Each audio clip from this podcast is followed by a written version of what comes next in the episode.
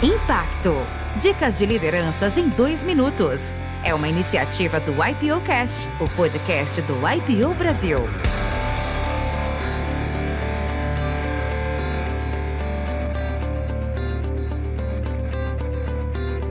Eu sou Luiz Gustavo Bichara, tenho 47 anos, sou advogado, trabalho naturalmente aí na prestação de serviços jurídicos, fundei meu escritório há 21 anos e trabalho na área desde os 17. Eu aprendi com a vida e que me ajuda a liderar, que eu acho que a gente tem que ter a capacidade de ouvir, tem que escutar o que está acontecendo em volta, tirar a temperatura das pessoas que trabalham com você. É, eu sempre brinco dizendo que o brasileiro faz muito curso de oratória, mas nunca ninguém ouviu falar num curso de escutatória. E a gente tem duas orelhas uma boca para ouvir mais do que fala. Então acho que a gente precisa ouvir, ver o que está acontecendo em volta e não ser prisioneiro cognitivo das próprias ideias. O que eu aprendi sobre liderança que me ajuda na vida. É uma coisa engraçada, eu tenho muitos amigos que ficam estudando o futuro.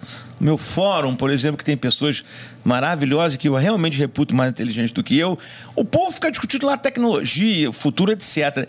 Eu ainda estou tentando entender o passado da humanidade. Eu não entendi nem o passado, que dirá o futuro. Então eu gosto muito de estudar o passado, né? O Mark Twain dizia que a história não se repete, mas rima. Então eu gasto muito tempo estudando o passado, tentando entender o que aconteceu até hoje na humanidade. Eu gosto da frase de Guimarães Rosa, né? Que a vida é assim: esquenta e esfria, aperta e daí afrouxa, sossega e depois desinquieta. O que ela quer da gente é coragem. Meu pai me ensinou duas coisas: ter iniciativa na vida e sempre andar com um lenço no bolso do paletó.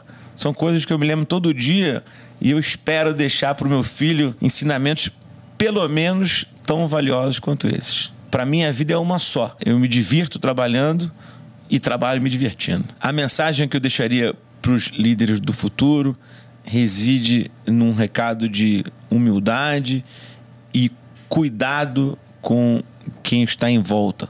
Cuidado com a sociedade, cuidado com os seus liderados, cuidado com o ser humano como um todo e nunca achar que é mais importante do que realmente é ter a dimensão exata do seu papel na vida, do seu papel na sociedade. Né?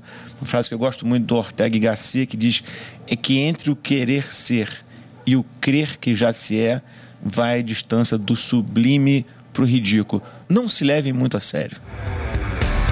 Se você gostou dessas dicas, ouça a entrevista completa no IPO Cast.